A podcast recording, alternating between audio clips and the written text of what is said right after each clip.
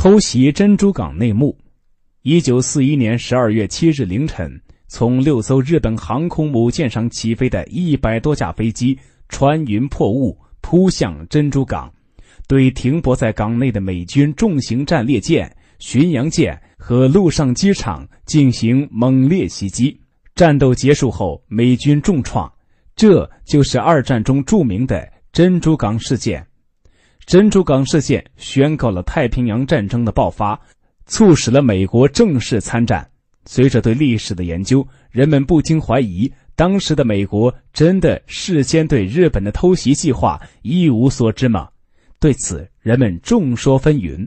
一般认为，日军偷袭珍珠港完全出乎罗斯福政府意料。当时，美国政府虽然认识到美日在太平洋地区的冲突不可避免。但他们认为，日本袭击首选不是进攻美国，更不可能是远离日本六千公里的珍珠港。美国、英国、法国、苏联等许多国家所出版的二战史专著中，都将珍珠港事件说成是日本玩弄外交手腕、违反国际惯例的一次不宣而战的偷袭。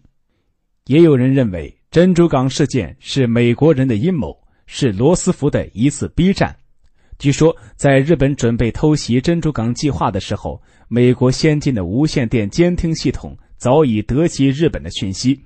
罗斯福对这件事是完全清楚的，但他故意使太平洋舰队处于无准备状态，为的就是牺牲珍珠港，唤醒民众，激起孤立主义者参战的决心。然而，至今仍有许多人坚持认为。美国事先的确不知道日本将偷袭珍珠港，至少美国总统罗斯福未见过这样的信息。美国历史学家布拉特泽尔和鲁特在《珍珠港微型照片》和 J. 埃德加·胡佛一文中写道：，包括参与策划袭击的舰长原田实在内的日本舰队官员都断言。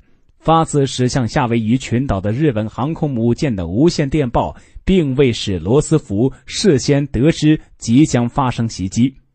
他们认为，在珍珠港事件爆发前，美国联邦调查局确实截获了一份有关日本侦察珍珠港的微型照片调查表。多方调查核实证明，除联邦调查局前局长埃德加·胡佛和他的助手之外，美国总统及官员们。均未见过这份调查表，他们分析，正是胡佛判断失误，使得信息没有被传至高层罗斯福手中。如果真的是这样，胡佛为什么不把调查表送交给罗斯福及其他情报机关？罗斯福真的没有了解到关于珍珠港事件的消息吗？历史已经过去，这些疑问至今仍留在人们心中。